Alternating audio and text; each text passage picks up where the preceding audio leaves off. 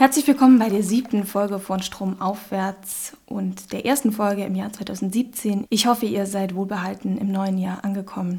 Die heutige Folge dreht sich um einen Begriff der Verhaltensökonomik, eine Methode, die unser Verhalten und unsere Entscheidungen beeinflussen soll, ohne dass dabei auf Verbote oder Anreize zurückgegriffen wird, sondern nur durch einen Stups, einen Schubs, der uns im Entscheidungsprozess eine Richtung aufweist.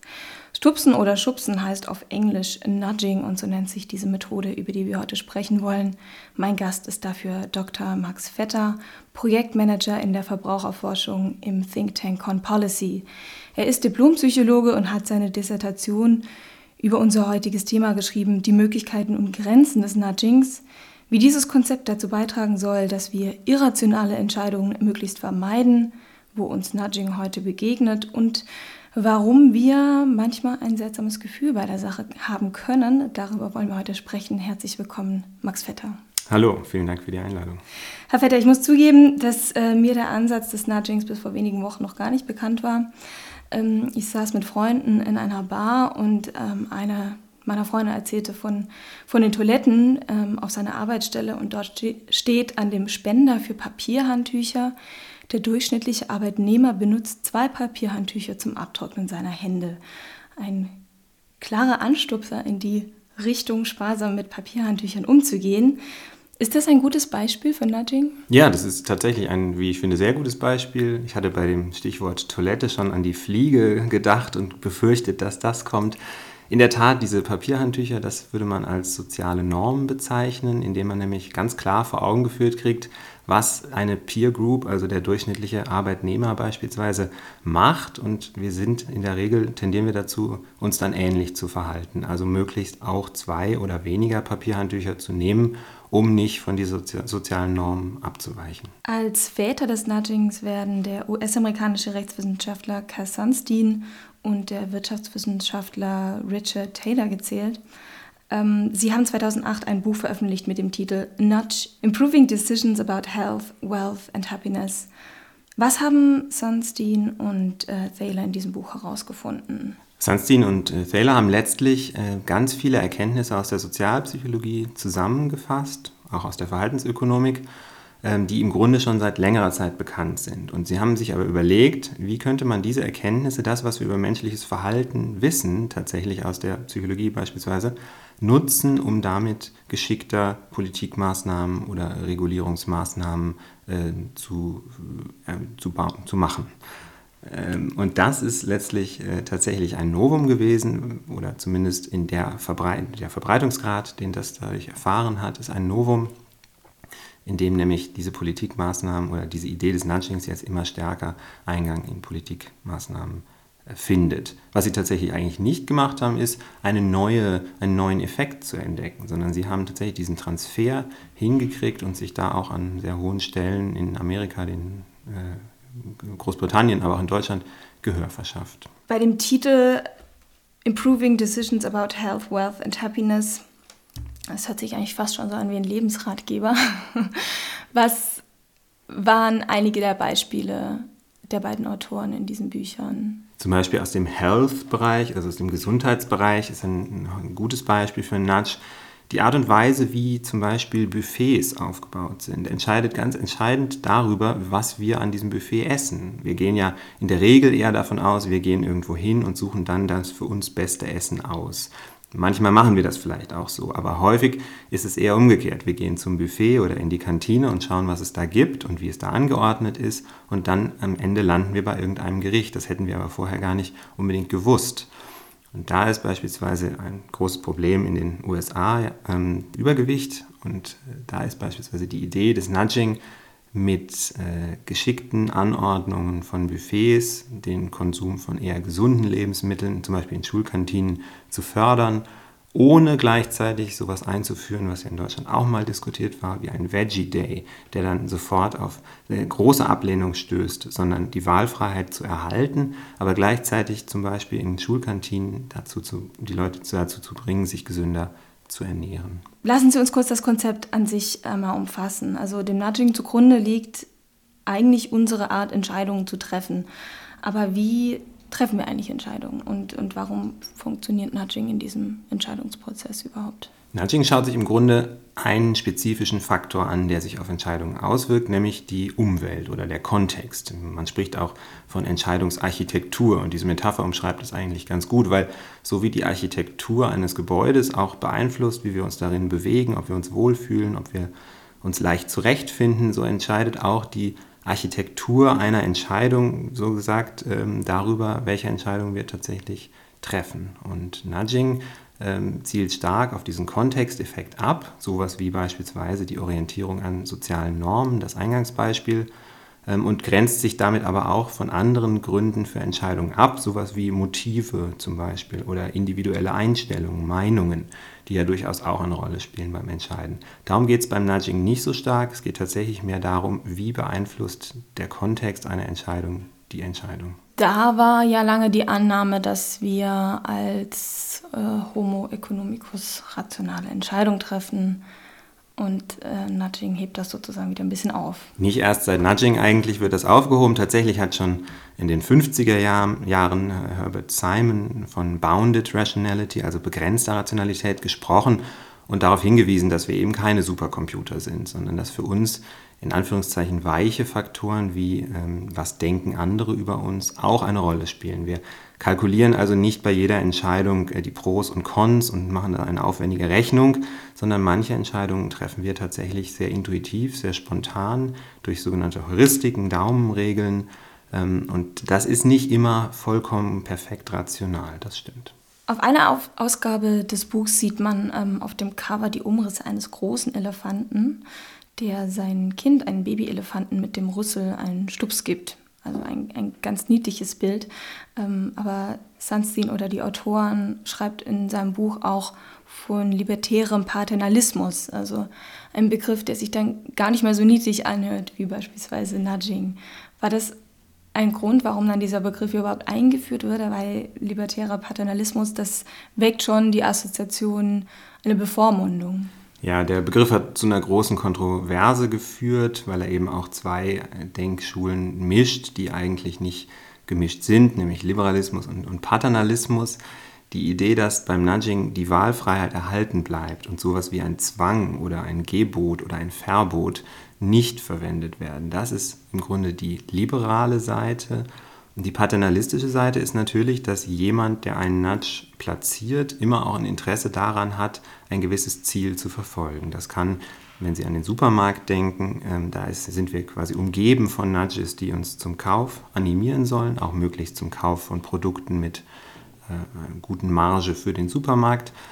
Ähm, aber wenn ein äh, staatlicher Akteur beispielsweise Nudging verwendet, dann hat er natürlich auch ein Ziel. Er will zum Beispiel seine Schüler dazu bringen, sich gesünder zu ernähren. Und das hat schon zu einer gewissen Kontroverse geführt, zumal beim Nudging ja auch immer die Frage mitschwingt, was ist eigentlich eine gute Entscheidung und wer definiert das? Was für mich eine gute Entscheidung sein ist, muss ja noch nicht zwangsläufig für jeden anderen auch eine gute Entscheidung sein. Und diese Frage, die kann man letztlich nicht äh, endgültig lösen aus meiner Sicht.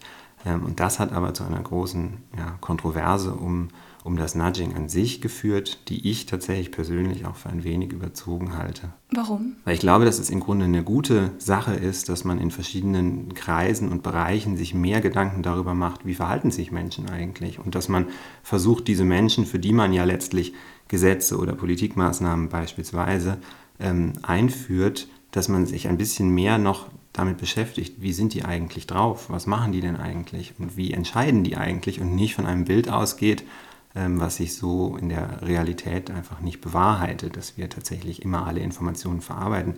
Vielleicht ein Beispiel dazu. Ähm, zum Beispiel wurde in der Verbraucherpolitik ja äh, eingeführt, dass Banken ihre Kunden deutlich umfassender informieren müssen.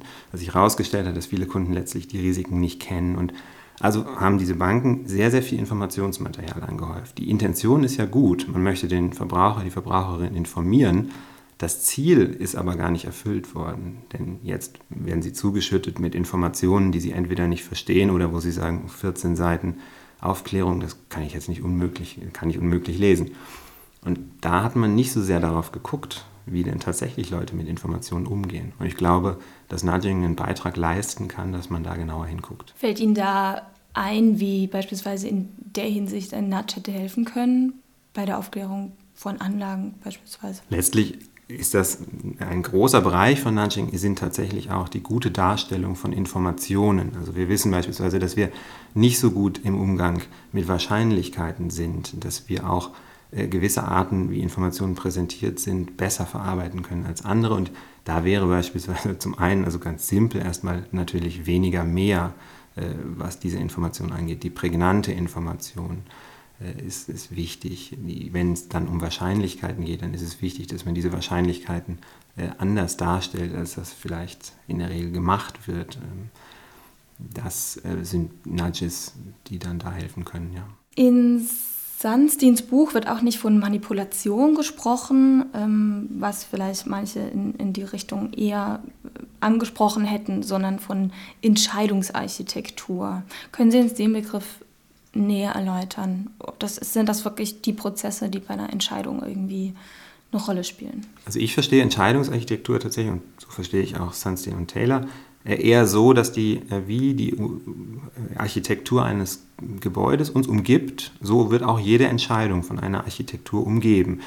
Zum Beispiel, was an einem, wenn Sie ein Formular haben im Internet, ob da ein Häkchen bereits gesetzt ist oder noch nicht gesetzt ist, das ist Teil dieser Entscheidungsarchitektur. Sie können natürlich, egal ob das Häkchen gesetzt ist, weil ich möchte den Newsletter abonnieren oder nicht, ähm, Sie können das setzen oder wieder wegnehmen. Diese Freiheit haben Sie. Aber die Tatsache, ob dieses Häkchen am Anfang gesetzt ist oder nicht gesetzt ist, hat einen entscheidenden Einfluss darauf, ob man diesen Newsletter tatsächlich abonniert. Und die Entscheidungsarchitektur ist sozusagen der Aufbau dieser Entscheidungssituation. Und wenn ich ein Newsletter-Versender bin und Interesse daran habe, dass die Leute meinen Newsletter abonnieren, dann setze ich dieses Häkchen eher, weil ich, wenn ich klug bin, weiß, naja, ein Teil wird es wieder abwählen, aber ein anderer Teil wird eben dann darauf nicht achten und dieses Häkchen ignorieren und bekommt dann meinen Newsletter. Mhm. Ja, das ist es nämlich meistens, ne, dass man gar nicht sieht, ob das Häkchen da ist oder nicht. Ähm, nun ist äh, Cass Sunstein eben äh, auch Jurist und Nudging hat in äh, der amerikanischen Rechtswissenschaft eine intensive Rezeption erfahren. Wo findet sich denn Nudging zunächst einmal im US-amerikanischen Recht wieder? Ähm, Kerstanzin selber war von 2009 bis 2012 Leiter des sogenannten Office of Information and Regulatory Affairs, das dem Weißen Haus unterstellt ist, also sehr nah dran an, am äh, US-Präsidenten und war da unter anderem dafür zuständig, regulative Maßnahmen, Gesetze, Verordnungen ähm, zu prüfen, einmal hinsichtlich des Kosten-Nutzen-Verhältnisses, aber auch hinsichtlich der Frage, ist das eigentlich so mit diesen Erkenntnissen aus der Psychologie und Verhaltensökonomik, die wir haben, passt das eigentlich überein? Das gibt es zum einen und dann gibt es, glaube ich, seit 2015 ein Team, äh, das auch am Weißen Haus angesiedelt ist aus Sozialpsychologen und äh, Verhaltensökonomen, das sich ebenfalls mit dieser Frage beschäftigt, wie können wir eigentlich diese Erkenntnisse besser in unsere Politikgestaltung ähm, einbinden. Und es gab eine sogenannte Executive Order äh, von Präsident Obama, in der er auch nochmal dazu auffordert, diese Erkenntnisse einerseits zu nutzen und zum anderen ja, ganz mm, pragmatisch auch dazu auffordert, mehr Psychologinnen und Psychologen einzustellen. Das freut mich natürlich besonders. Ähm, aber tatsächlich sehen wir da also an verschiedenen Stellen tatsächlich auch im Institutionengefüge in den USA, wie Nudging da ähm, einen größeren Stellenwert hat. Haben Sie da ein paar Beispiele, wie das, ähm, wie bestimmte Policies gerade in den USA umgesetzt wurden? Es gibt das Beispiel von Formularen, äh, die man ausfüllen muss, um äh, ein Scholarship, ein Stipendium zu bekommen in den USA. Und eine Maßnahme sehr konkret äh, zielt jetzt eben darauf ab, diese Formulare so zu gestalten, dass es für Leute, die eigentlich ein Anrecht auf ein Stipendium hätten und vielleicht ohne dieses Stipendium gar nicht studieren könnten, äh, leichter wird, auch dieses Stipendium zu beantragen. Ein anderes Land, wo das durchaus sehr viel praktiziert wird, ist das Vereinigte Königreich. Und da gibt es seit einiger Zeit schon die sogenannte, naja, es wird auch im Volksmund Nudge Unit genannt. Tatsächlich heißt es äh, das Behavioral Insights Team, das ursprünglich an Downing Street 10 direkt angesiedelt war, ist jetzt ausgegründet, aber äh, immer noch politikberatend tätig und die machen ganz viele äh, sogenannte Randomized Controlled Trials, also letztlich Feldexperimente, wo sie verschiedene Maßnahmen erstmal im Feld testen. Eine solche Maßnahme Äh, um ein Beispiel zu nennen, wäre beispielsweise die Aufforderung, seine Steuern zu bezahlen. Und die Tatsache, wie dieser Brief geschrieben ist, das kann einen Einfluss darauf haben, ob die Leute schneller und ehrlicher ihre Steuern bezahlen oder das eher nicht tun, wenn man beispielsweise darauf hinweist, dass zwei Drittel der Nachbarn eigentlich schon ihre Steuern bezahlt haben und dass man also in der Minderheit ist als Nichtzahler. Das sind ganz konkrete Beispiele aus dem Alltag ähm, in Großbritannien. Also es geht schon immer darum, so ein Gefühl zu erzeugen, was tut die Mehrheit und ich, man möchte den Anstoß geben, dann zu sagen, auch zur Mehrheit zu gehören, weil das, wie Sie vorhin gesagt haben, so das ähm, akzeptierte soziale Verhalten dann sei. Nicht immer. Das ist eine Maßnahme, diese sozialen Normen tatsächlich. Diese, was ich eben schon mal angesprochen hatte, diese Defaults, das Häkchen im Newsletter, diese Voreinstellungen, das ist eine andere Maßnahme.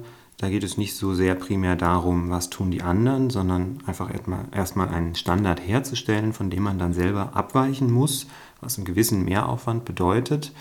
Das wäre eine andere Möglichkeit. Es gibt diese ganzen Nudges, die sich um das Thema Information und gute Darstellung von Information oder auch Feedback geben äh, zum eigenen Energieverbrauch beispielsweise. Das ist eine Information, die wir in der Regel nicht haben. Einmal im Jahr kriegen wir die Rechnung, aber in der restlichen Zeit wissen wir eigentlich nicht, wie viele Kilowattstunden Energie wir pro Tag verbrauchen. Und das einem vor Augen zu führen beispielsweise, um dann damit natürlich die erhoffte Wirkung zu erzielen, dass man weniger Strom verbraucht, das wäre eine andere. Und dann gibt es noch eine letzte Kategorie, das heißt alles das, was mit Selbstregulation zu tun hat. Wir können nicht gleichzeitig, besonders gut jedenfalls nicht, ähm, zehn Neujahrsvorsätze umsetzen, äh, sondern irgendwo äh, ist unser, unsere Fähigkeit, uns zu disziplinieren, auch begrenzt. Und da kann es ja Nudges geben, die uns dabei unterstützen, indem sie uns an Dinge erinnern beispielsweise oder auf anderem Wege. Genau, das hat mir jetzt eigentlich schon die nächste Frage vorweg so. genommen.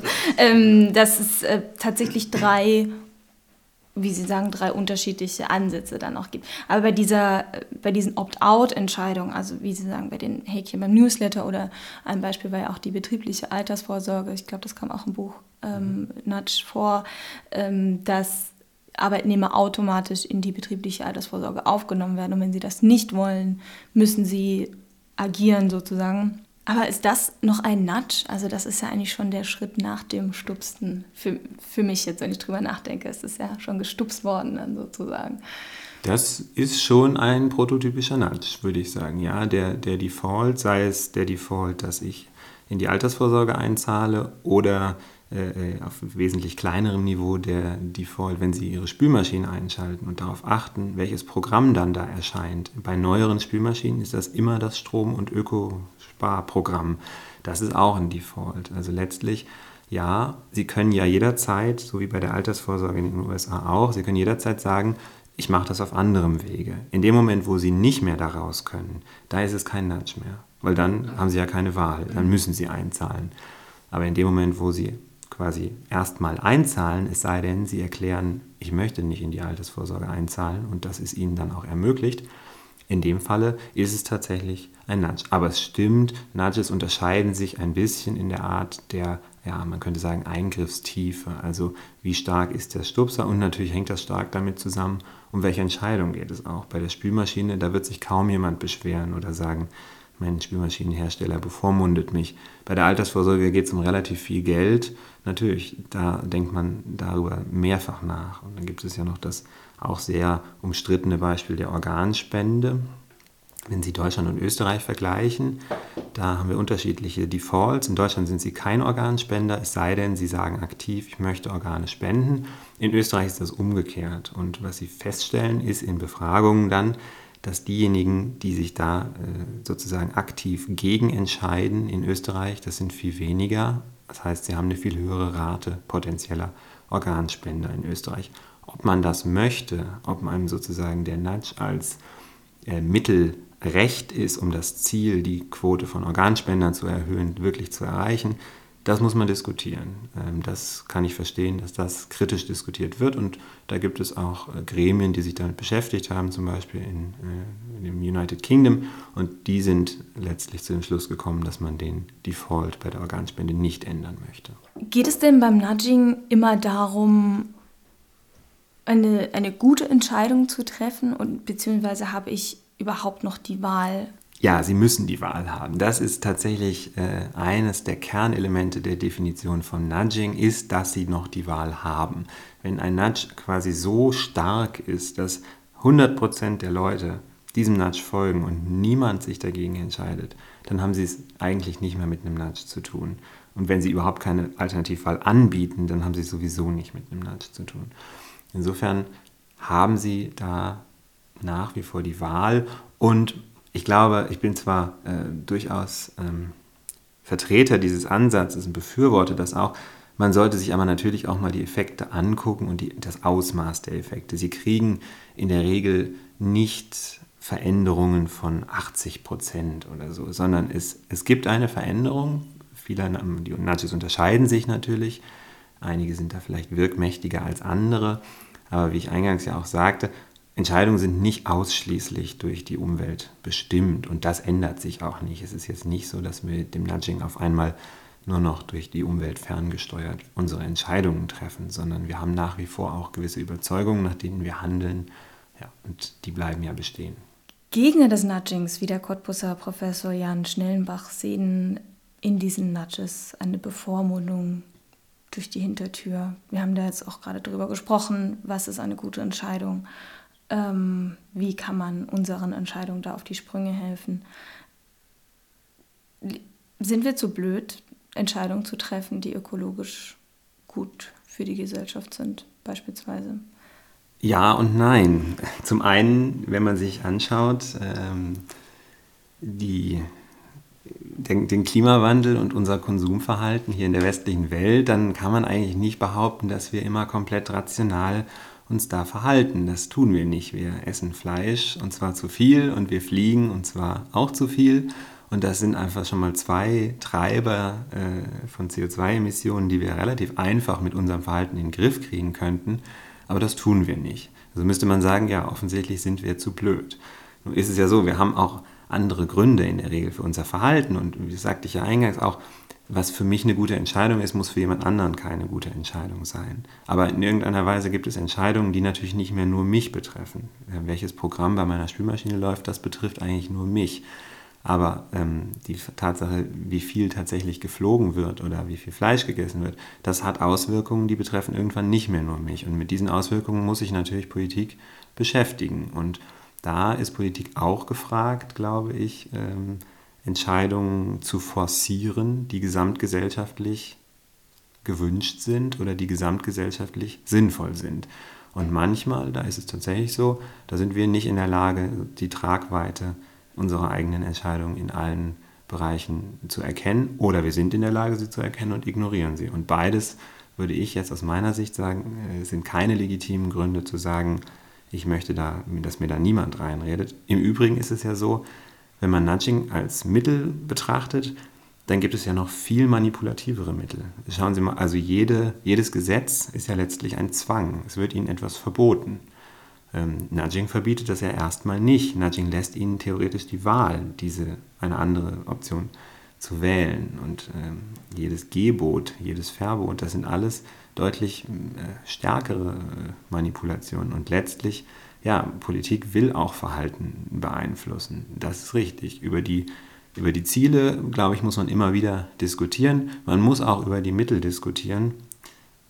Allerdings glaube ich, dass die Diskussion um die Bevormundung beim Nudging ein bisschen über das Ziel hinausschießt. Man könnte vielleicht noch ergänzen, man muss das Ganze auch gar nicht so negativ sehen. Tatsächlich wird in der Nudging-Debatte häufig auch von diesem Irrationalitätsbegriff gesprochen. Und das möchte man nicht so gerne hören. Man möchte nicht ständig erzählt kriegen, was man alles nicht kann und welche Entscheidungen man alle nicht gut trifft.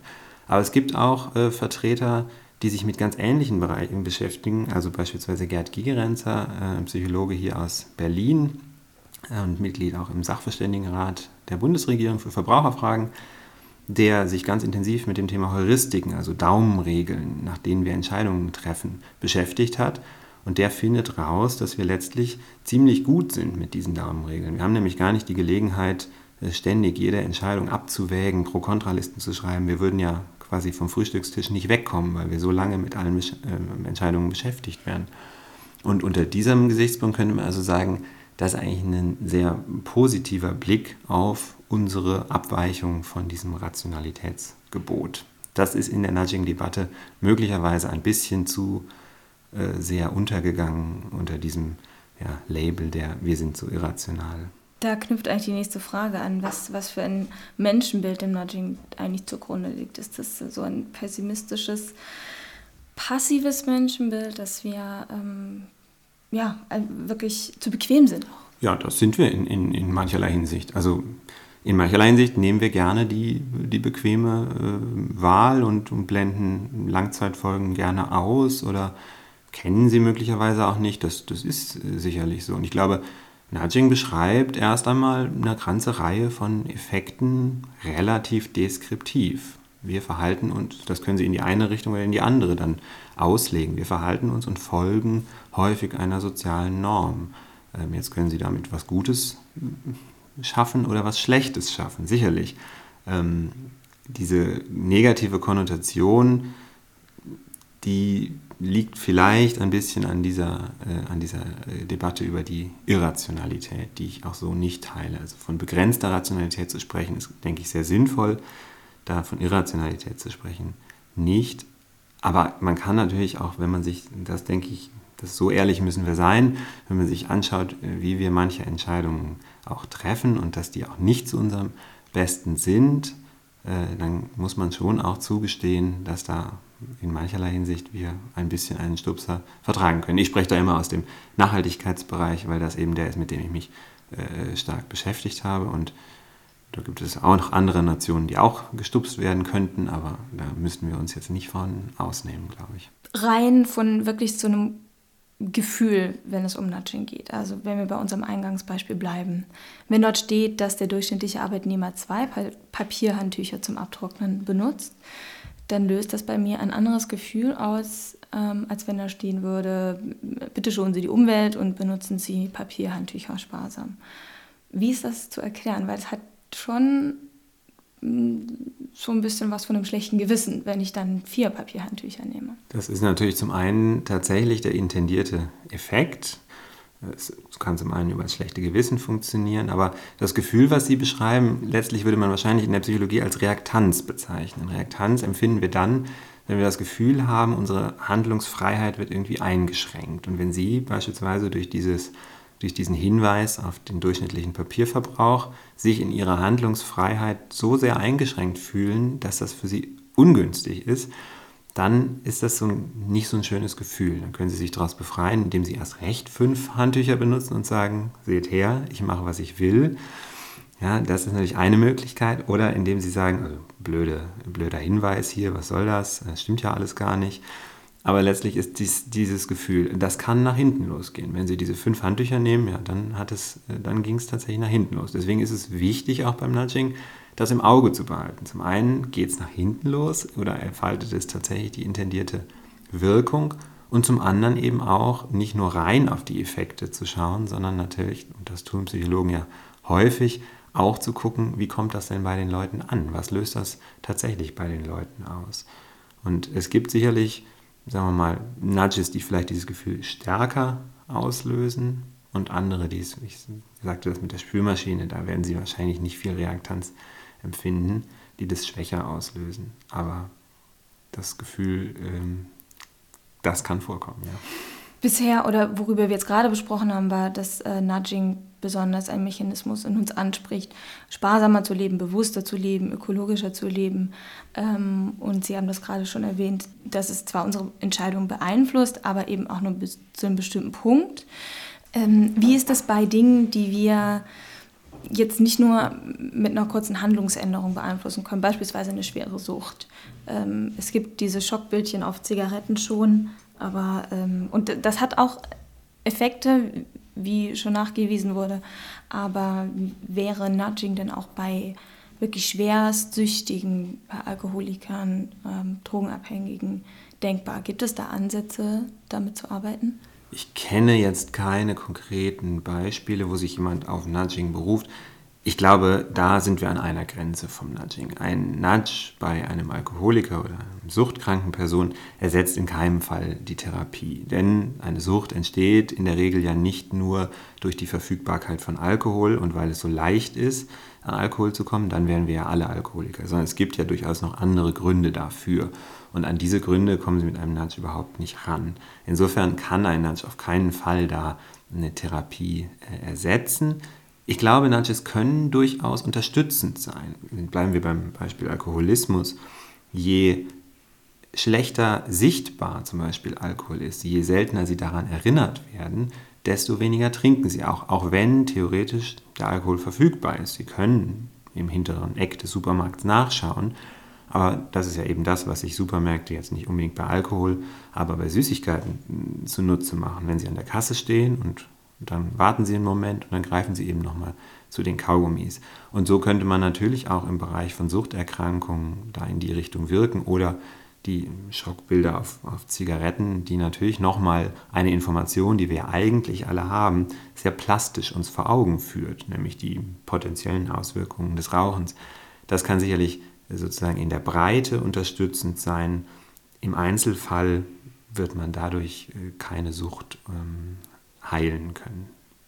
Sie haben selbst Psychologie studiert und so meine ich, ähm, aus Ihrer Vita herausgelesen zu haben, dass Sie sich schon relativ früh mit ähm, den Entscheidungsprozessen und Entscheidung, Entscheidungsarchitektur auseinandergesetzt haben. Ähm, warum haben Sie sich auf dieses Gebiet spezialisiert? Letztlich fand ich immer die Sozialpsychologie sehr interessant. Sozialpsychologie ist ein anderer Bereich der Psychologie als die klinische Psychologie, die man so in der Regel ja eher kennt. Und das ist ja auch das, was man mit, mit Psychologinnen und Psychologen in der Regel eher verbindet. Ich fand die Sozialpsychologie interessant, weil sie sich auch Prozesse bei, sagen wir mal, nicht kranken oder nicht mit einer Störung äh, belasteten Menschen anschaut ähm, sondern unser tatsächliches, alltägliches, normales Verhalten und eben auch unser Entscheiden. Und Nudging, das fiel dann tatsächlich ähm, in einen günstigen Zeitraum, dass ich dieses Buch in die Finger bekam, nämlich als ich auf der Themensuche für meine Dissertation war. Nudging ist dann letztlich natürlich ein toller, eine tolle Möglichkeit, wie ich finde, Erkenntnisse der Psychologie in einen noch anwendungsnäheren Kontext zu bringen, als im reinen Forschungskontext damit zu bleiben. Und da ist Nudging gerade so eine Rezeption auch im politischen Bereich erfährt. Das finde ich eigentlich sehr schön, weil man da als Psychologe also einen Beitrag auch außerhalb der Marktforschung beispielsweise liefern kann. Und das finde ich wichtig und insofern äh, habe ich mich dann mit diesem Thema beschäftigt. Im August 2014 gab es eine Stellenausschreibung des Bundeskanzleramts, die Ihnen bekannt vorkommen wird. Drei Stellen im Referat Stab politische Planung, Grundsatzfragen und Sonderaufgaben sollen besetzt werden und die Bewerber sollten hervorragende psychologische, soziologische und anthropologische, verhaltensökonomische bzw. verhaltenswissenschaftliche Kenntnisse haben.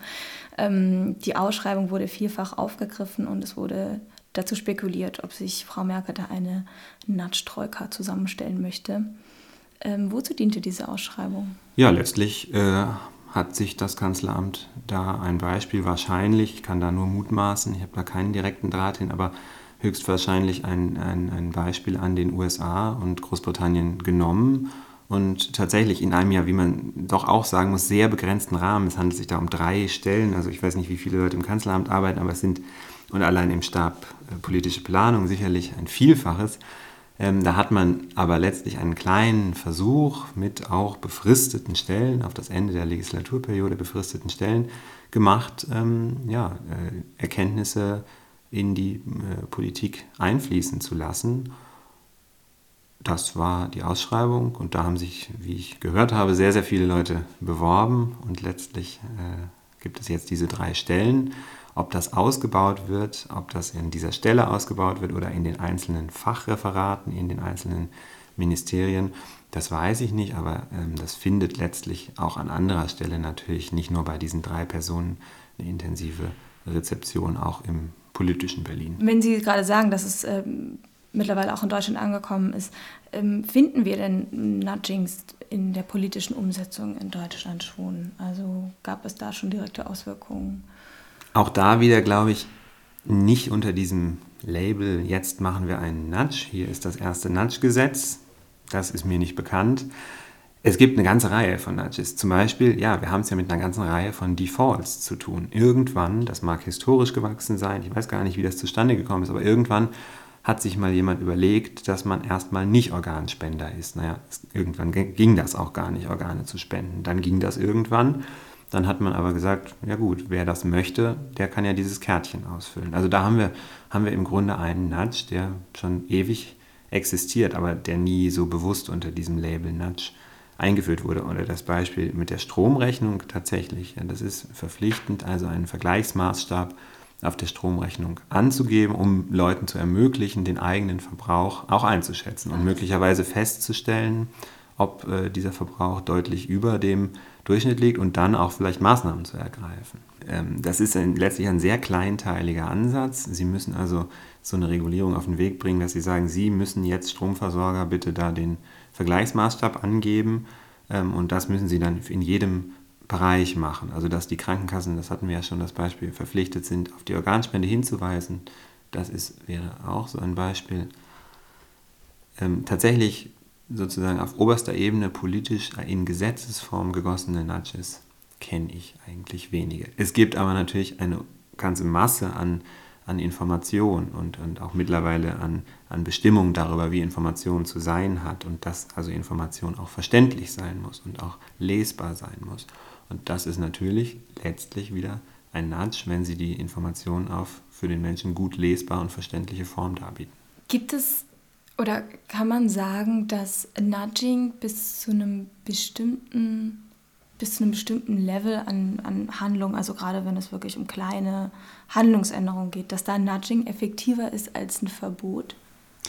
Ja, möglicherweise ist das so. Ich, da tue ich mich schwer, ich kenne kein, kein Beispiel, wo man das zum Beispiel mal, das könnte man ja relativ leicht direkt gegeneinander testen, aber vielleicht um Ihr Handtuchbeispiel aufzugreifen. Da könnte ich mir schon vorstellen, wenn Sie da ein Schild hinhängen und sagen, mehr als zwei Handtücher zu verwenden ist verboten, es wird keiner kontrollieren. Wenn Sie es kontrollieren, dann ist es wahrscheinlich sehr effektiv, aber das können Sie nicht kontrollieren. Äh, insofern jedes Verbot, das Sie nicht kontrollieren können, äh, das kann natürlich genauso verpuffen oder eben auch dazu führen, dass man, dass man sagt, also ich lasse mir hier gar nichts verbieten, ich benutze so viele Handtücher, wie ich möchte. Und da kann natürlich ein Nudge, der mir ja letztlich doch noch eine Wahlfreiheit lässt, auch mehr Handtücher zu, zu benutzen, ähm, und möglicherweise auch eine gute Information gibt. Äh, bei den Handtüchern ist das jetzt vielleicht keine so essentiell wichtige Information. Da habe ich irgendwann im Gefühl, ob die Hände trocken sind oder nicht. Aber in anderen Bereichen kann es ja auch eine gute Information sein, mal zu wissen, wie machen eigentlich andere das? Wie viel haben eigentlich alle meine, in, in meiner Peer Group beispielsweise irgendwelche Altersvorsorgeverträge und ich bin der Einzige, der das nicht hat? Dann möchte ich es eigentlich lieber jetzt wissen als mit 65. Ähm, insofern, da kann es ja auch eine gute Information sein. Mhm. Ich bleibe auch nochmal bei dem Papierhandtuchbeispiel. Ähm, und zwar gehört für mich da einfach auch der Satz äh, dazu, es gibt kein richtiges Leben im Falschen, denn ähm, setzen die Nudges da nicht immer auch an der kleinstmöglichen Stelle an, beziehungsweise könnte da die Bundesregierung gerade beim Thema Umweltschutz oder, oder Einhaltung der Klimaziele oder gesunde Ernährung viel mehr tun, wenn es denn im Interesse ist. Oder bei den Papierhandtüchern, dass gar keine Papierhandtücher angeboten werden, sondern eben Stoffhandtücher. Ja, da, da kann man äh, unterschiedliche Mittel verwenden.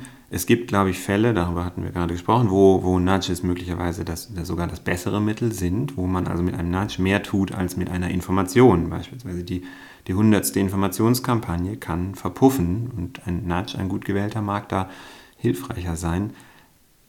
Und es gibt natürlich äh, Bereiche, wir hatten das Thema auch Sucht, äh, man kann natürlich jetzt auch politisch Bereiche benennen, wo man sagen kann, natürlich, da müsste man eigentlich anders dran gehen. Da müsste man, äh, die Industrie müsste man nicht unbedingt nudgen, sondern möglicherweise müsste man, äh, das also wäre jetzt meine äh, persönliche Meinung, da, da könnte man durchaus mehr, mehr tun auf einem anderen Wege ähm, Nudges zielen immer letztlich auf äh, Verhalten von Verbraucherinnen und Verbrauchern ab und man kann natürlich Verbraucherinnen und Verbraucher auch nicht für alles verantwortlich machen. Das äh, ist sicherlich auch so. Ja. Sie arbeiten in Berlin in dem Think Tank Con Policy. Wie darf man sich da Ihre Arbeit genau vorstellen? Was machen Sie da? Conpolicy ist ein Institut äh, für Politikberatung und Forschung im Bereich Verbraucherpolitik. Und wir sind als unabhängiges Institut, bewerben wir uns letztlich auch um Aufträge, ausgeschriebene Aufträge unterschiedlicher Institutionen, äh, Bundesministerien, ähm, nachgeordnete Behörden wie das Umweltbundesamt, der EU ähm, und sind da beratend tätig, sowohl in der Gestaltung von Politikmaßnahmen als auch in der Implementierung oder der Evaluation. Ähm, wir machen Studien, also wir nutzen sozialwissenschaftliche Methoden, qualitative, aber eben auch quantitative. Wir machen äh, Befragungen, Bevölkerungsbefragungen, beispielsweise eine Befragung zur Mietpreisbremse durchgeführt, weil die Mietpreisbremse ja eigentlich eines dieser Gesetze ist, einer sehr guten Intention gestartet, nämlich Mieterinnen und Mieter in Ballungsräumen zu entlasten vor so extremen Mietsprüngen. Aber sie wird nicht wirklich genutzt von den Mieterinnen und Mietern. Und man kann da Hypothesen haben, woran das liegt, aber wir haben einfach mal gefragt, woran liegt denn das? Und diese Hypothesen getestet. Und da zeigt sich beispielsweise, dass ähm, natürlich die Mieterinnen und Mieter befürchten, da einen Konflikt mit dem Vermieter eingehen zu müssen. Das ist ja völlig nachvollziehbar. Und dann ist sozusagen unser Teil, war dann also diese Befragung durchzuführen. Das ähm, ist so der Bereich, in dem wir uns bewegen und das hat in der Regel immer mit Verbraucherpolitik zu tun, ökologischer Verbraucherpolitik. Da kommt der Bereich Nachhaltigkeit rein, aber auch Themen wie ähm, Datenschutz, Datensicherheit beispielsweise, die ja auch da eine große Rolle spielen. Hm, wirklich sehr interessante Projekte. Sie haben beispielsweise Anfang 2015 bis Mitte 2016 ein Forschungsvorhaben für das Umweltbundesamt zu Nudging und Nachhaltigkeit durchgeführt. Ähm, unter anderem war da auch Kassanstin wieder dabei. Ähm, was war Bestandteil dieses Forschungsvorhabens? Und wie sind Sie da vorgegangen? Das war ein äh, Forschungsvorhaben in einem Konsortium. Unter anderem beteiligt waren da auch Professor Lucia Reisch und Professor Hans Miklitz, die beide auch im Sachverständigenrat für Verbraucherfragen sitzen, der die Bundesregierung berät. Ähm, das Projekt war vom Umweltbundesamt ähm, initiiert und die Frage war, ähm, welche Nudges gibt es, die man vielleicht in den deutschen Bereich, im Bereich nachhaltigen Konsum wohlgemerkt, ähm, überführen könnte. Und was wir gemacht haben, ist, wir haben uns angeschaut, welche Studien zu Nudges, die irgendwie mit nachhaltigem Konsum, nachhaltigem Verhalten zusammenhängen, gibt es und was hat sich da als erfolgversprechend bewiesen und inwiefern ließe sich das jetzt auf den deutschen Kontext übertragen. Das heißt, wir haben eine intensive Literaturrecherche äh, gemacht, dann haben wir ein paar Kriterien gehabt, nach der sowas wie Akzeptanz oder aber auch rechtliche Zulässigkeit. Sie können ja den tollsten und wirksamsten Nudge nicht umsetzen, wenn es einfach verfassungswidrig wäre. Genau, und daraus haben wir dann letztlich fünf Maßnahmen abgeleitet, die wir in einem Bericht dann äh, vorgestellt haben und die wir für die Umsetzung empfehlen würden. Genau, wir, äh, wir sprechen gleich noch über diese fünf Maßnahmen, aber insgesamt wurden 371 Nudging-Maßnahmen eingereicht und wie Sie gerade gesagt haben, anhand verschiedener Selektionskriterien ähm, ausgewertet und ausgewählt. Was waren denn, wenn Sie sich erinnern, ein paar Maßnahmen, die es nicht geschafft haben? Also ein Nudge, der es beispielsweise nicht geschafft hat, obwohl er wahrscheinlich sehr erfolgversprechend ist, ist der, äh, die an, das Anbieten von Ökostrom als Default in Deutschland.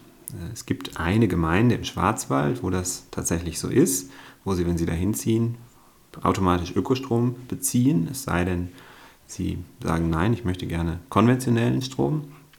Ähm, aber in der Breite ist das natürlich nicht so in Deutschland. Da kriegen sie Strom von ihren Stadtwerken und sie müssen den dann kündigen und einen neuen Vertrag abschließen. Das können sie machen, aber das ist ein gewisser Aufwand. Und wenn man umzieht, hat man vielleicht keine Lust dazu.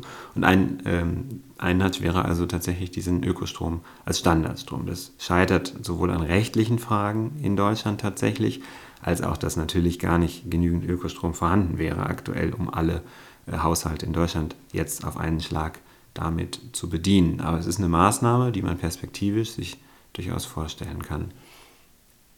Ein anderes Beispiel, etwas kleinteiliger, wäre das automatische Ausschalten von Standby-Geräten, wenn sie die Wohnung verlassen. Standby-Geräte ziehen ja immer Strom, auch wenn man sie eigentlich nicht auf Standby bräuchte. Man ist aber in der Regel nicht, geht nicht jedes Mal durch die Wohnung und schaltet alle aus. Wenn man jetzt also mit relativ simplen technischen Möglichkeiten das hinkriegen würde, dass man beim Verlassen der Wohnung auf einen Knopf drückt und dann gehen alle Standby-Geräte aus dann könnte man da in der Breite ja durchaus eine Menge Strom sparen. Das hat es dann letztlich auch nicht geschafft, weil es ist ja doch ein deutlicher Eingriff auch in den Haushalt. Da müssen Sie diesen Knopf quasi installieren. Sie müssen die Leute auch erstmal dazu bringen, diesen Knopf zu installieren. Ähm, das ist auch technisch ein bisschen nicht sehr herausfordernd, aber es bedeutet doch technisch etwas Arbeit. Ja, und aus dem Grund ist also dieser Nudge beispielsweise auch nicht in die Top 5 gekommen. Ähm, die konkreten Nudges, die dem Umweltbundesamt empfohlen wurden, sind beispielsweise äh, kostenlose Probetickets ähm, für den öffentlichen Personennahverkehr, dass dadurch der Zugang nochmal erleichtert wird. Was äh, gibt es das für einen Monat oder so, damit die Leute das mal ausprobieren können? Oder was ist da der Gedanke dahinter? Das kann man tatsächlich für einen Monat machen, dann haben wir es aber fast schon mit einem ökonomischen Anreiz zu tun, weil das ist ja durchaus viel Geld, was man da in einem Monat dann sparen würde. Die Idee ist eigentlich eher die Handlung ähm, für Neubürger beispielsweise einer Stadt. Ich gehe zum Bus oder zur S-Bahn oder zur U-Bahn und ich fahre einfach mal die Strecke, weil ich ja jetzt eh das kostenlose Tagesticket beispielsweise habe, äh, ein bisschen zu vereinfachen. Also zu sagen, hier habt ihr ein Tagesticket das will man dann ja auch nicht verfallen lassen, also möchte man das ja auch nutzen. Also macht man sozusagen so eine Art Praktikum in der U-Bahn. Man fährt also einmal probeweise U-Bahn. Und ähm, wenn man dann feststellt, dass das ja gar nicht so lange dauert, möglicherweise schneller geht, bequemer ist, wie auch immer, ähm, ja, dann kann das ja durchaus dazu führen, dass man langfristig sein Mobilitätsverhalten in diese Richtung ändert. Zumindest ein bisschen. Das heißt nicht, dass man dann nie mehr Auto fährt wahrscheinlich, das wäre jetzt überzogen, aber es kann das Mobilitätsverhalten beeinflussen. Das wäre ein Beispiel. Es gibt auch äh, Stadtwerke in Deutschland, die das tatsächlich auch schon getestet haben und auch durchaus mit Erfolg, also hinterher die Abo-Quote ähm, sich dadurch erhöht hat. Hm. Ähm, ein anderer Nudge war die Wahlarchitektur an Buffets. Dafür, darüber haben wir schon kurz gesprochen. Dann gab es noch unterteilte Einkaufswagen, die nachhaltiges Einkaufen fördern sollen. Mhm, genau, das beruht auch auf einer Studie in Kanada, die tatsächlich durchgeführt wurde. Also alle diese Empfehlungen beruhen in irgendeiner Weise auf empirischen Untersuchungen. Die unterteilten Einkaufswagen, die nutzen sowas, dass wir, wenn wir, ähm, wenn wir Kategorien vorfinden, äh, häufig sehr versucht sind, diese Kategorien zu füllen mit irgendetwas. Also zum Beispiel die Kategorie Fleisch, Fisch, Gemüse, äh, Milchprodukte. Ähm, und dass wir uns von der Kategoriengröße auch beeinflussen lassen. Wenn Sie also ein, ein ganz kleines Fach für Fleisch nur haben, dann kaufen Sie auch weniger Fleisch. Wenn Sie ein ganz großes Fach für Gemüse haben, dann kaufen Sie mehr Gemüse. Und Sie wollen in der Regel beim Einkaufen, wenn Sie nicht streng nach Einkaufszettel einkaufen, was ja einige Leute machen, aber eben nicht alle, ja, dann sind sie versucht, diese Kategorien auch zu füllen. Und natürlich ging es jetzt da äh, nicht darum, die Kategorien so zu machen, dass es für die Supermärkte besonders interessant ist, sondern tatsächlich nachhaltige Lebensmittel, also nicht Fleisch und Milchprodukte, sondern Gemüse und, und so weiter, ähm, als Kategorien aufzuwerten, um so mit den Anteil der Lebensmittel ähm, am Einkauf zu steigern. So sehen Sie aber wieder, das ist ein gutes Beispiel, das wird man kaum durch ein Gesetz in die Tat umsetzen können, sondern da brauchen Sie die Supermärkte. Da müssen Sie jemanden haben, der sagt, das finde ich interessant, das passt äh, zu meiner Philosophie auch vielleicht als, als äh, Einzelhandel. Da können Sie kaum mit einem Gesetz ja, tätig werden. Und dann gibt es noch den Nudge mit Verbrauchsanzeigen in der Dusche den Warmwasserkonsum sichtbar machen. Und da stelle ich mir so furchtbar vor, wenn ich schon sehe in der Dusche, wie das Wasser da so durchläuft. Obwohl man sich dem ja eigentlich bewusst sein sollte. Aber gab es da Diskussionen bei dem Punkt, dass das vielleicht doch ein bisschen heftig ist? Ich nutze das tatsächlich. Ich habe das äh, dann im Nachgang zu diesem Projekt äh, geschenkt bekommen und das ist ganz interessant. Das funktioniert auf ganz verschiedene Weise. Also zum einen ist es tatsächlich äh, spannend mal zu sehen. Ich glaube, hätte ich schätzen müssen, wie viel Liter ich beim Duschen verbrauche. Ich hätte keine Ahnung gehabt, wirklich zwischen, also 5 und 50 hätte ich da irgendwie getippt, aber ich hätte wirklich keine Ahnung gehabt. Also na, 5 ist wahrscheinlich zu wenig. Na gut, also zum einen, es führt uns das mal vor Augen. Es gibt so ein Tool äh, tatsächlich, das wird auch also vertrieben da sitzt dann auch noch ein kleiner Eisbär auf einer Scholle und wenn Sie zu lange duschen, dann schmilzt diese Scholle und der Eis, das ist mir noch nie passiert, aber mir wurde gesagt, der Eisbär kann auch ertrinken. Oh nein. Ähm, und zum anderen kriegen Sie natürlich auch ein Feedback darüber, Wasser und Warmwasser. Also Warmwasser ist ja das Problem, weil die Energie für die Erhitzung eben drauf geht. Ja, und Sie kriegen einfach ein Feedback dazu, wie, wie viel Wasser verbrauche ich eigentlich. Und dann gibt es noch eine kleine Anzeige, ob das eher A-, B+, A+, so ist. Das ähm, können Sie auch noch mit einer App koppeln sogar. Also das geht dann noch ein paar Schritte weiter. Ich habe es installiert bei mir zu Hause und äh, da gab es auch skeptische Stimmen, aber mittlerweile sind die verstummt. Ich, ich finde es informativ. Ähm, interessanter als das in jedem Privathaushalt zu installieren, ist es natürlich zum Beispiel in sowas in, in Jugendherbergen oder in Schwimmbädern. Da haben Sie einen, dann kriegen Sie mal einen Eindruck darüber, dann müssen Sie das nicht bei sich zu Hause installieren, aber dann sehen Sie mal, oder als, als Jugendliche sind Sie in der Jugendherberge und dann kriegen Sie mal einen Eindruck darüber, was da tatsächlich äh, verbraucht wird. Ähm, aber auch da wieder, es sollte jetzt niemand gezwungen werden, diesen Eisbär zu installieren, der sagt, also Duschen ist mein größtes Hobby und äh, das will ich mir jetzt nicht auch noch vermiesen lassen, natürlich. Oder vielleicht gibt es Leute, die extra wollen, dass der Eisbär ertrinkt. Das wäre dann ein klassischer Effekt, der dann nach hinten losgeht. Wenn sich das rausstellen würde, ja, auch das wäre ungünstig. Und was das Umweltbundesamt damit macht, ist natürlich dann denen überlassen. Genau, also wir selber versuchen als Con-Policy, bleiben da dran, möchten gerne die eine oder andere Maßnahme tatsächlich testen, umsetzen, auch im Feld.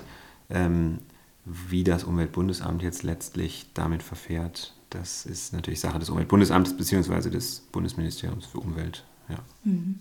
Ähm, ein letztes Projekt von Ihnen würde ich noch gerne ansprechen. Und zwar haben wir uns vorhin auch über die Opt-out-Möglichkeiten als eine Form von Nudging ähm, unterhalten. Und passt jetzt nicht ganz zu dem Projekt, aber ähm, ein, da ist das aktuelle Projekt äh, von Corn Policy für das Bundesministerium der Justiz und äh, für Verbraucherschutz mit dem Titel Einwilligung 2.0 Entwicklung und Validierung von Handlungsoptionen zur Förderung informierter Datenschutzeinwilligungen. Kurz die Frage, stimmen Sie unseren Datenschutzbestimmungen zu? Und äh, wie wir alle wissen, klicken wir da meistens auf Ja, weil wir jetzt möglichst schnell die App installieren wollen oder das Programm installieren wollen. Ähm, und das ist ja auch tatsächlich ein großes Problem und da sehe ich bei mir selber, dass ich da sehr bequem bin und ja, erstmal sehr unkritisch und vor allem lese ich mir die Sachen natürlich auch nicht durch. Ähm, wie gehen Sie in so einem Forschungsvorhaben vor, hier die Entscheidungsarchitektur so zu gestalten, dass wir da informiert daran gehen können? Also hier versuchen wir ähm, tatsächlich etwas, was auch an anderer Stelle politisch entwickelt wird, nämlich der sogenannte One-Pager, ähm, zu testen. Der One-Pager ist die Idee, dass man eben nicht mehr 15 Seiten oder ich glaube, die Facebook-Datenschutzeinwilligungen haben irgendwie die Länge von Macbeth, also oder zumindest einem anderen Shakespeare-Werk, sehr lang, das kann man nicht lesen. Da hat man so viel Information, wie soll man das bewältigen? Und die Idee des One-Pagers ist das also auf, auf einer Seite äh, kurz und prägnant darzustellen, um sich eben auch einen kurzen Überblick darüber verschaffen zu können. Ähm, das ist erstmal eine gute Idee, aber ob die eigentlich tatsächlich funktioniert, das weiß man ja noch gar nicht so genau. Und was wir machen, ist tatsächlich mal in einer äh, Studie diesen One-Pager gegen andere Möglichkeiten, also auch gegen die herkömmliche Macbeth-Version äh, sozusagen zu testen und zu schauen, wie wirkt sich das aus auf das Verständnis darüber, was da eigentlich dargeboten wird, auch auf das Verhalten der Leute, auf die Einwilligung tatsächlich, auch auf solche eher weicheren Variablen wie das Vertrauen in das Unternehmen, was mir das da gerade präsentiert hat. Es kann ja durchaus so sein, dass ich jemand, der mir in einfacher Sprache die Dinge erklärt, mehr vertraue als jemand, der mir 50 Seiten äh, juristischen Text vorlegt. Also diese, diesen Fragen gehen wir nach und das machen wir, das bietet sich jetzt in dem Falle an, über eine Online-Studie, wo wir also Probandinnen und Probanden bitten, ähm, in einem Online-Shop einzukaufen und dann letztlich äh, verschiedene Versionen darbieten, dieses One-Pagers oder dieses Long-Pagers, so nennen wir ihn, und schauen, wie sich das auf das Verhalten auswirkt. Und ähm, nur weil es jetzt äh, in einfacher oder verständlicher Sprache dasteht, heißt es ja noch lange nicht, dass wir uns das wirklich gut überlegen. Also das sind ja meistens Sachen, die wir jetzt möglichst jetzt schnell und gleich haben möchten und äh, eigentlich ist uns ja bekannt, was Facebook mit unseren Daten macht oder viele andere Seiten. Ähm also das Verstehen ist natürlich schon ein wichtiger erster Schritt, denke ich. Ähm, man sollte es den Leuten äh, schon auch ermöglichen, die Dinge zu verstehen, weil es mag ja durchaus Leute geben, die das interessiert, aber das müssen auch gar nicht immer alle sein, die es interessiert. Wenn nämlich ein oder zwei findige Leute das lesen und da irgendwas mitkriegen, was wirklich gar nicht geht und das publik machen, dann ist auch das ja schon mal erstmal ein guter Weg. Aber Sie haben natürlich völlig recht, wenn ich keine Wahl habe, wie das jetzt bei Facebook beispielsweise der Fall ist, es gibt eigentlich kein anderes soziales Netzwerk mit dieser Verbreitung, dann muss ich, ja, dann ist es friss oder stirb. Also die können mir eigentlich äh, alles unterjubeln, wenn ich da Mitglied werden möchte. Ich habe ja keine Wahl. Das würde man natürlich nur darüber ändern können, dass es entweder so viel Auswahl gibt, dass ich sage, dann gehe ich halt nicht zu Facebook, oder, und das wäre dann natürlich eine andere Art der, der Regulation, dass man es Facebook verbietet, verschiedene Dinge zu tun. Und da ja, ist die Politik ja an einigen Stellen auch dran, aber letztlich natürlich ist man da auch äh, zögerlich vielleicht oder auch in gewisser Weise ähm, nicht in der Lage, bei einem in den USA sitzenden Konzern tätig zu werden. Aber das ist sicherlich ein anderer Ansatz. Der Ansatz des One-Pagers ist tatsächlich erstmal nur der, sinnvolle Verbraucherinformationen darzubieten. Haben Sie ähm, einen Lieblingsnudge, den wir heute noch nicht angesprochen haben? Ja, eine Sache, die ich, die ich gut finde oder wo ich, auf die ich ähm, eigentlich noch nicht oft gestoßen bin, die ich aber für absolut überzeugend halte, sind es gibt diese All-You-Can-Eat-Buffets. Ähm, ich weiß nicht, ob die immer noch so im Trend sind, aber zumindest eine Zeit lang war das äh, absolut, gerade bei Sushi beispielsweise. Und man tendiert ja dazu, dann viel auf seinen Teller zu laden. Und ein Nudge, der da ganz sinnvoll ist, um zum einen vielleicht die Lebensmittelabfälle zu reduzieren, aber zum anderen auch das Überfressengefühl zu reduzieren, ist, kleinere Teller anzubieten. Sie müssen einfach einen kleinen Teller, die gleiche Menge essen auf einem kleinen Teller, sieht ja viel größer aus. Und ähm, ich wundere mich manchmal, warum All-You-Can-Eat-Buffets oder Mensen immer noch diese großen Teller haben, weil ich würde sofort kleine Teller einführen. Die Leute können ja nach wie vor so oft gehen, wie sie möchten, aber sie müssen halt einmal öfter aufstehen und vielleicht überlegen sie sich das dann nochmal. Das ist einfach so ein Nudge, den ich, den ich wirklich gut finde, wo ich finde, der illustriert gut. Ich habe nach wie vor die Wahl, da so viel Sushi zu essen, bis ich platze, ähm, aber ich esse in der Regel das auf, was auf dem Teller ist. Das hat man so drin. Und das wird mir erleichtert durch diesen kleinen Teller. Insofern finde ich den ganz nett, auch wenn er jetzt nicht primär aus dem Nachhaltigkeitsbereich kommt, mit dem ich mich viel beschäftigt habe. Okay. Gut, vielen Dank, Herr Vetter, für Ihre Zeit und das Interview. Ich danke für die Einladung. Zu Gast bei Stromaufwärts war heute Dr. Max Vetter. Er ist Projektmanager in der Verbraucherforschung im Institut Con Policy. Mehr zu der Arbeit von ConPolicy und deren Nudge-Initiativen findet ihr unter conpolicy.de.